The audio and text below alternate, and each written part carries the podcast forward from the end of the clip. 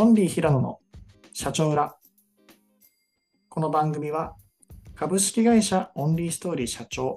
平野が社長の裏側をテーマに経営や B2B 営業、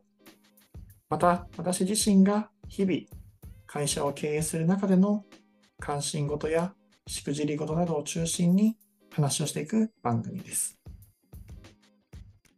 はい、ということで今回はスレッズに乗る人と乗らない人の心理というテーマで話せればなと思うんですけれども、この収録日時点でスレッズがリリースされていて、すごい今こうブームになっている状態なんですけれども、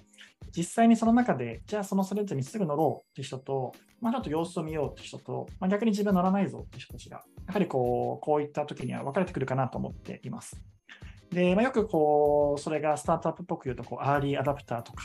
まあ、そういうふうなこうキャズムがあったりしますよねとか、そういう話出したりするかなと思うんですけれども、まあ、僕、やっぱりこう経営者マッチングずっとしてるので、ことを経営者においても同じ心理って当てはまるなと思っています。例えば、クラブハウスが出たときとか、まあ、こういうスレッズが出たときに、じゃあそれをまず試してみようって人と、逆に言うと、まあ、そういうのはこうだからっていう人たちとかもすごい分かれるかなと思ってます。前提として僕のポジションは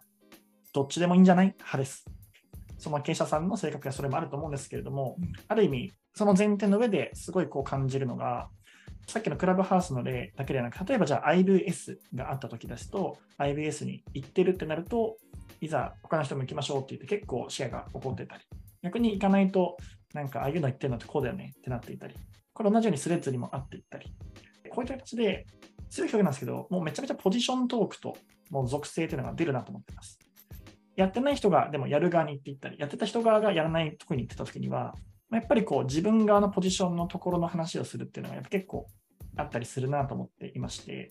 なんかそういうのをすごいいつもこういう時に感じたりしていっています。例えばちょっとあのそういった前提の中で、まあ、僕とかがちょっとこういうのをどう見てるのかみたいな話もできればと思うんですけれども、一個思っているのが、それがスタろうと、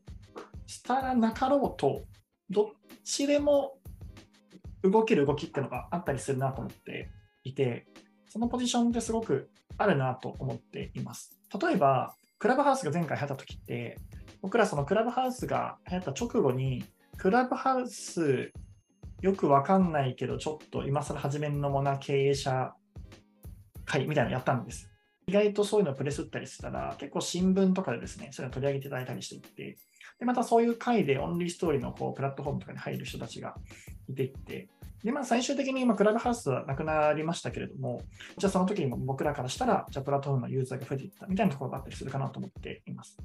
で、ただ今回のスレッズも似てるなと思っていまして、正直、あの僕はスレッズが普通にスケールする可能性結構あるなと思ってるんですけれども、うまくいかなきゃいいケースっていうのも普通にあるなと思っていて、なんかそこは別に僕は未来予知者じゃないので、今やってる話たちはいける根拠を多分出すと思いますし、いけない話たちは実はこういう危険性があるって話を出すと思ってますし、そこはもうすごくシンプルにそういうポジショントークが世の中にたくさん出てくるっていうのがシンプルな原理かなと思っています。まあ、ちなみにじゃあそんな広野はスレッズやってるのかって話なんですけど、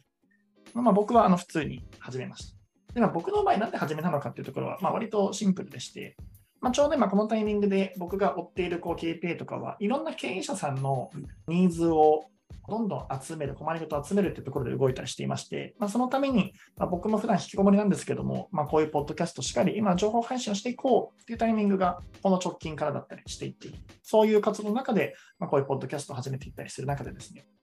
僕、ツイッターやってなかったです。ツイッターやってなかった人が、じゃあ今こんだけツイッターというものが成熟期に来ている状態の中から、もう何やろな、何百万人やってる中で何百万1人目として始めるよりも、じゃあまだ1人目のこうアーリーアダプターとか、本当にそういうその時に始めていってやるのと、まあ、どちらの方が今のこの僕のポジションや状態から見た時にいいんだろうねっていう中において、ハッシュタグ僕の場合は、じゃあそれやる方がいいよねっていうだけのジャッジだったりするのかなと思ってます。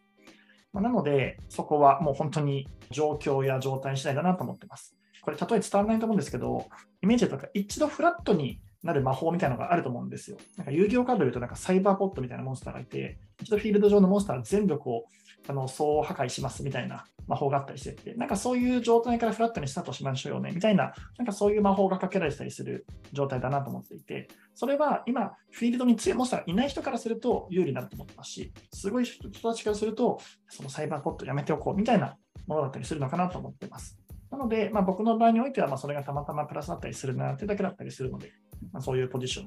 を僕の場合は取ったりするというところだったりしています。はい。まあ、その上で、なので、多分初期の時にはみんな多分ニーズがシンプルにフォロワーがなんだかんだ欲しいよね、増やしたいよねっていうところに、まあ、クラブハウスの時しかり、この SNS の時の時しかり、報道芸人とそこにあってたりするなと思ってたりするので、